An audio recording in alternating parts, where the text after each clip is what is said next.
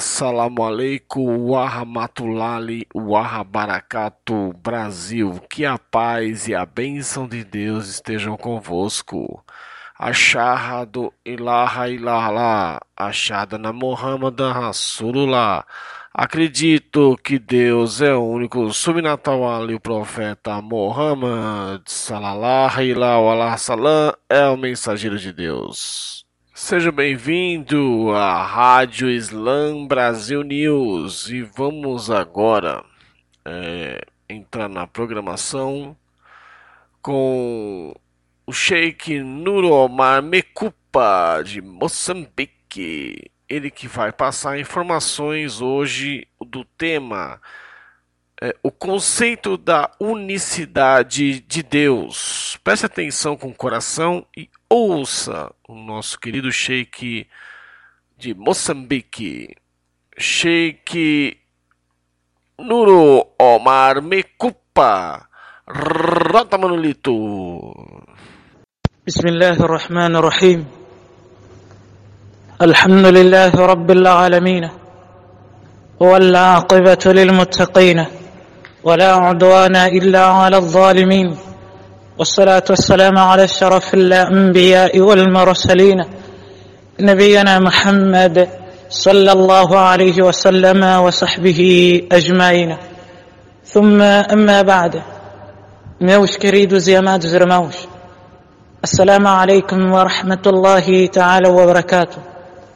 ان primeiro lugar quero louvar Allah subhanahu wa e mandar saudações e bênçãos para o nosso querido e amado profeta de Allah, Muhammad sallallahu alaihi wasallam, junto dos seus familiares e companheiros.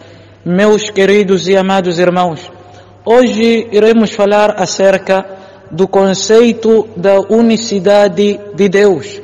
Nós, como os outros, falam sempre que Deus é único.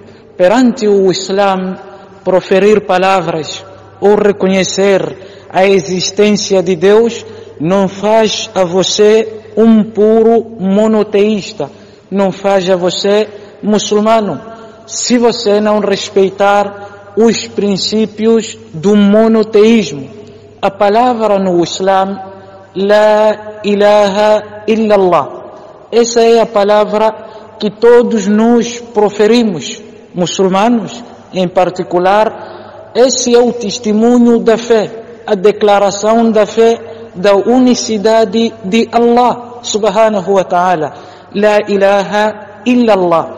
Se nós observarmos com tanta profundeza esta palavra, iremos encontrar os princípios da unicidade de Allah subhanahu wa ta'ala, pois nela é constituída por duas partes, La ilaha, não existe outra divindade.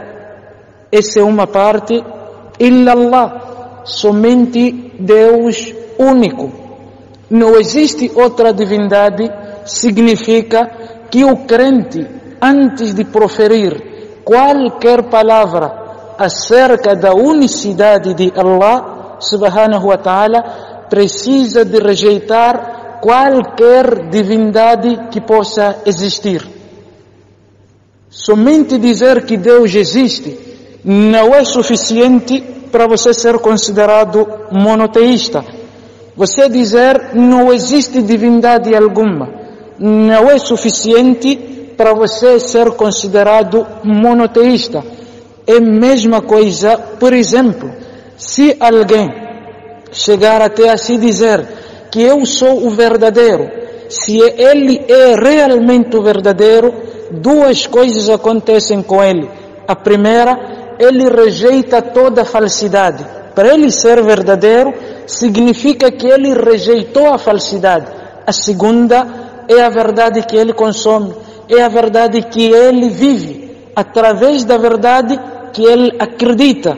Se ele proferir que eu sou verdadeiro e ao mesmo tempo conviver com a falsidade, tal como convive com a verdade, então o ser verdadeiro dele torna-se nulo. Uma coisa, você é verdadeiro, o que significa que você não coabita com qualquer falsidade, que você não concorda com qualquer falsidade. Para si, a falsidade fica fora. A verdade, antes de você chegar e proferir que você é verdadeiro, significa que você rejeitou toda a falsidade. Com falsidade você não se dá.